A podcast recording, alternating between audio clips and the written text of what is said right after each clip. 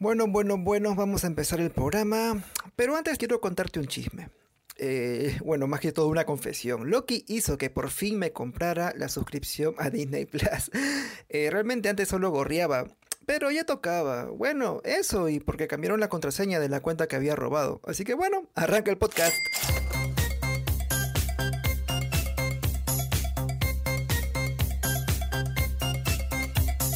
¡Holis, mis maripositas!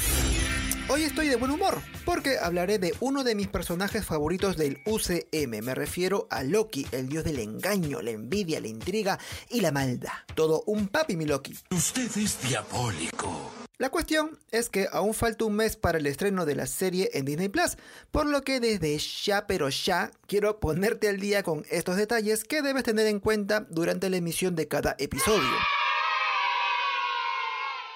Vayamos con lo más básico. El estreno de Loki estaba programado para el 11 de junio, pero Marvel decidió adelantar la fecha de estreno al 9 del mismo mes. Y es raro que en tiempos tan cagados por la pandemia, Marvel se dé el lujo de adelantar proyectos, sino todo lo contrario. Black Widow, por ejemplo, su estreno lo han reprogramado más veces que la vacuna mi vieja. Ahora, a ver un rato que voy a, voy a prender la moñuda.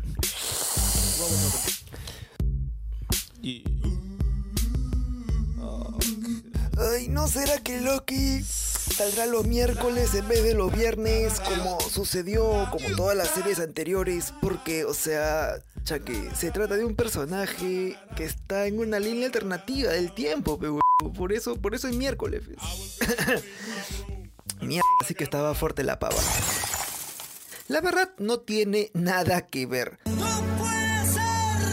sino que Disney Plus estrenará ese día los episodios de Star Wars The Bad Batch y otros programas originales.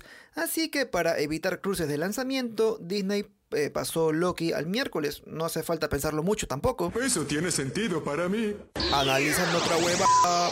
Ya sabemos que el Loki de la serie tiene la personalidad del 2012 y esto es clave. ¡Me muero! Sucede que el Loki que murió a manos de Thanos ya había pasado por un montón de eventos, o sea, no era precisamente la misma persona, así que quizá veamos a un Loki más jodidamente despiadado y no tan suavecito como se convirtió al final de la fase 3 de Marvel. ¡Ay, qué miedo! Yo me voy. Ahora, a esto también hay que sumarle que el Loki de 2012 estaba siendo controlado mentalmente por Thanos a través del cetro que usaba para manipular a sus enemigos en la primera película de los Avengers. ¡Anda la osa! Loki, sin saberlo, también era controlado por el cetro. Eso era... Una trampa maldita. Una pequeña pista de esto la tenemos en los avances de la serie. Luego de que Loki usa el Tesseracto en Endgame y antes de ser reclutado por la Autoridad de Variación Temporal, el Huevas dice, soy Loki y cargo con un propósito glorioso. Ahora, Una vaina loca. es cuando Loki dice una frase muy parecida al inicio de Avengers 1, cuando el personaje aparece por primera vez en la base de los, de los Avengers. Este dice, soy Loki de Asgard y en mí descansa un glorioso propósito. Hay que decir que esto no es por las huevas.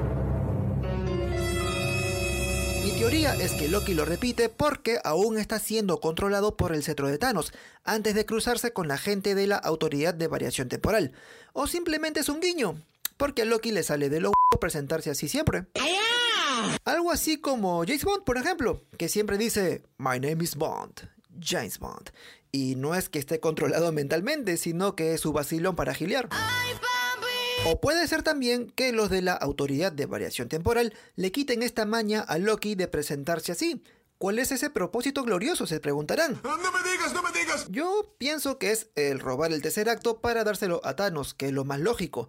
Así que podemos decir que aún sigue bajo los efectos del cetro este que le dio Thanos. Eso tiene sentido para mí. Y de hecho, Thanos existe para cuando Loki huye de Endgame.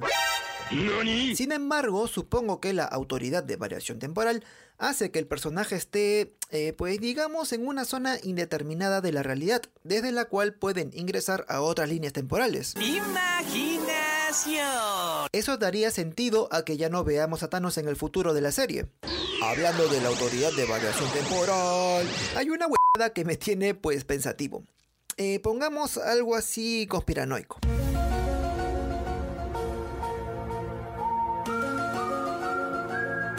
¿Cuál es el sentido de solucionar las cosas para que esta agencia guardiana del tiempo pida ayuda a Loki cuando él no es responsable directo del caos temporal. O sea, me explico un poco. En el tráiler de Loki indican que este wey rompió la realidad al huir con el Tesseracto. Pues sí, eso es verdad. Él es responsable de esa ruptura, pero se trató de un evento que no debió suceder, porque a los Vengadores se les dio por viajar en el tiempo en Endgame. ¡Imbécil! Fueron ellos los que ocasionaron el error al permitir que Loki tenga una segunda oportunidad para escapar. La solución más obvia era irse de frente a 1970 y así evitar el riesgo de cruzarse con Loki. ¡Ay, pero qué idiota! Entonces, ¿Loki es realmente responsable por hacer algo en un momento que no debió existir por culpa de los incompetentes de los Vengadores? Eso no tiene un puto sentido. Ay, no, eso dijo más. Es que... Ah, ¿cómo lo explico? Imagínate ahora mismo que estás oyendo este podcast a través de internet y te quieres meter un pajazo, pues. ¡Me muero! Y abres Xvideos. Pues ya la cagaste. Rompiste la realidad, porque los Avengers viajaron a tu tiempo, hicieron cualquier huevada, y en vez de ver Xvideos, debiste ver Pornhub. ¿Eso te hace responsable? Pues no de romper la realidad, pero sí de meter virus a tu computadora por pornero. Bien es cierto que hay un lapso entre que Loki desaparece de Endgame y es atrapado por la autoridad de variación temporal. ¿Qué fue lo que dijiste? Quizá allí Loki hizo algo para sí realmente joder la realidad, pero el tráiler solo explica que su único mal fue huir con el tercer acto. Pero bueno, y en fin. Luego también sabemos que Loki es reclutado por la autoridad de variación temporal por su singular perspectiva, pero... ¡Aguanté! Como es un tráiler, no se sabe mucho, pero por favor, ojalá expliquen bien esa singular perspectiva, porque quienes cagaron toda la realidad fueron los Vengadores. Si se trata de una chamba que solo Loki puede hacer, pues genial. Bien hecho. Imagino que algo de eso tiene que ver esos soldados con ropa negra que buscan detener a Loki y supone una amenaza más grande.